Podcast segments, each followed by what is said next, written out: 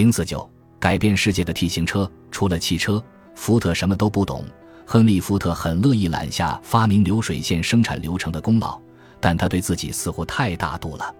亨利·福特并没有设想过大规模生产。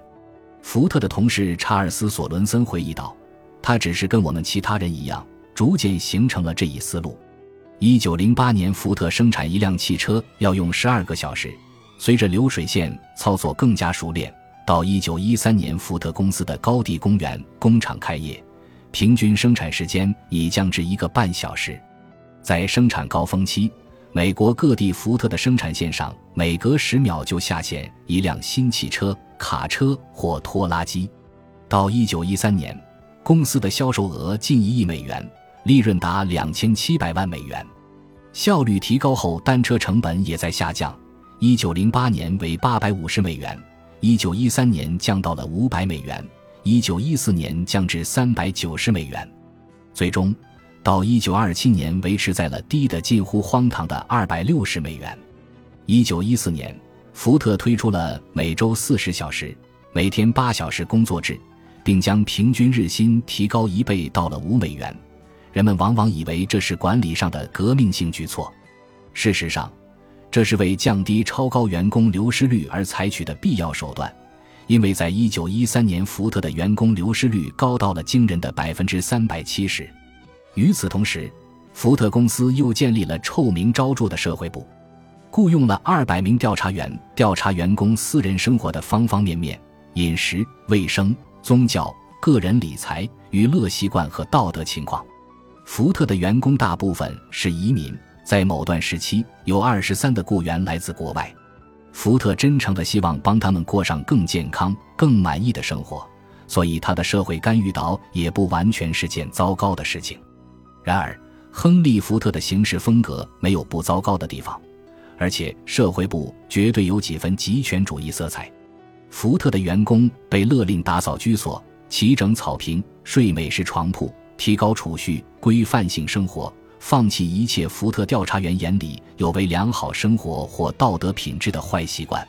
想要在公司内部获得晋升的外国工人必须上公民课和语言课。必须提及的是，福特还雇佣了大量残障人，包括一个没有手的人、四个没有或缺了腿或脚的人、四个盲人、三十七个听障人、六十个当时备受歧视的癫痫症患者。他又雇佣了四百至六百名有前科的人。福特还聘用男性黑人，尽管他们几乎总是被指派干最热、最脏、最累的工作。在一九二七年，黑人妇女是无论如何也找不到就业岗位的。自从福特成功后，这份功劳的所有者就一直是个富有争议性的话题。许多人认为，真正的幕后功臣是福特的加拿大合伙人詹姆斯·卡曾斯。卡曾斯初入职场时是煤矿文员。但很早就加入了福特公司，并表现出了非凡的经商天赋。卡曾斯设计并管理福特公司的财务、销售、分销网络和广告。亨利·福特几乎只负责生产。按这种观点，亨利·福特赋予了公司名字与精神，卡曾斯则让它发展成为全球巨头。福特和卡曾斯频繁争吵，有时还吵得互相记仇。公司的成功更恶化了事态。福特开始埋怨卡曾斯索要十五万美元的薪水。当他算出这位公司制造的每一辆汽车增加了五十美分成本之后，就更怨念不断。他认为卡曾斯不值这笔钱，干脆赶走了卡曾斯。一九一五年，卡曾斯卖光了公司股份，进入政界，最终当上了密歇根州的参议员。因攻击安德鲁梅隆偏向富人的政策出了名。很多人认为这一点很讽刺，因为卡曾斯据信是国会里最有钱的人。卡曾斯的离开立刻引发了各界的担忧。人们感觉，尽管福特是个了不起的机械师，但却不太像个商人。一九二六年，福特公司的内部人士一去皮布写道：“许多人都担忧卡曾斯走后公司会变成什么样，但事实并不尽然。没了卡曾斯，福特公司仍照常运营。”虽然他的确逐渐走向了衰落，但这到底在多大程度上是卡曾斯离开所致，没人说得出来。可以确定的是，福特公司所有真正的创新都出现在卡曾斯在的时候。在他离开以后，福特公司再没有出现任何具有持久影响的事情，至少直至1927年夏天时是这样。即便有些事情具有持久的影响，无论如何也算不上全然的成功。到二十世纪二十年代末，十六的美国人拥有汽车，几乎是每家一辆。许多人愈加感到汽车成了生活的重要组成部分。社会学家罗伯特·林德和海伦·林德夫妇二人在研究中间阶层的经典著作《米德尔顿》中，惊讶地指出，在一座寻常小镇，拥有汽车的人竟然比拥有浴缸的人更多。问其原因，一位女士干脆地回答：“因为我们不能开着浴缸进城。”遗憾的是，美国人喜欢的汽车不再只是福特生产的了，其他厂商也开始提供质量好、品质佳的汽车。通用汽车公司将速度表、减震器都作为标准配置，而福特公司却迟迟不予提供。通用还生产从基本款的雪佛兰到最高级的凯迪拉克一整系列的汽车，以此迎合各种口味。凯迪拉克是非常特立独行的一款高档车，它在曼哈顿租了一间展示厅，广告上写着：“此车不售，也不讨论售车事宜。”参观者可以满怀仰慕地观看最新车型，但必须去其他地方才能进行不登大雅之堂的讨价还价。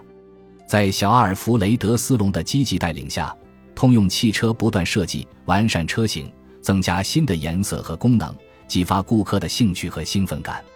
到二十世纪二十年代末，通用汽车公司逐渐完善了车型每年一换的做法，尽管从实质上看这么做并无必要。但它却是非常有效的营销工具。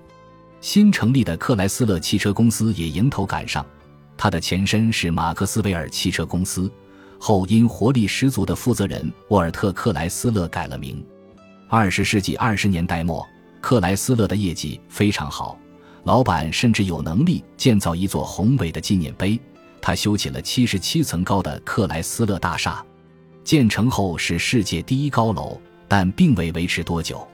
十一个月后，帝国大厦取而代之。这一切结合到一起，让福特看起来愈发老态龙钟、步履蹒跚。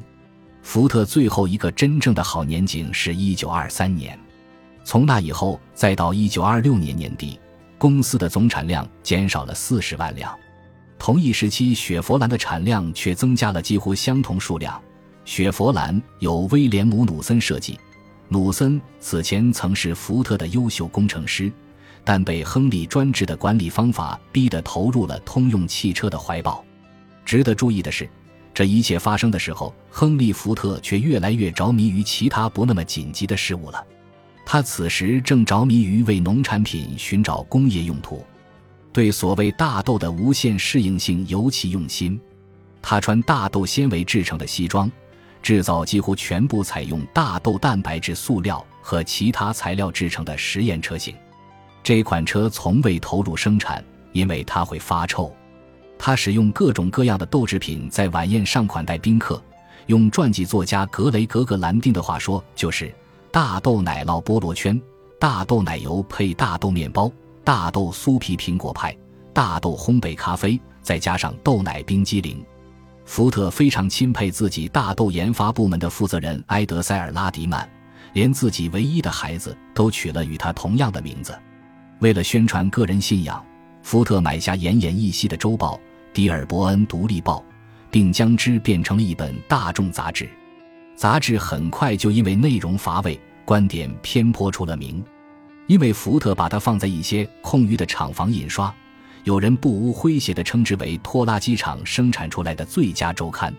福特对杂志大加干涉，他曾想用流水线来出版杂志，不像传统出版物那样，杂志每篇文章都有单独的作者。他想让文章顺着一种编辑流水线行进，专家团队里的每一个人分别为具体段落撰稿，然后把文章传下去。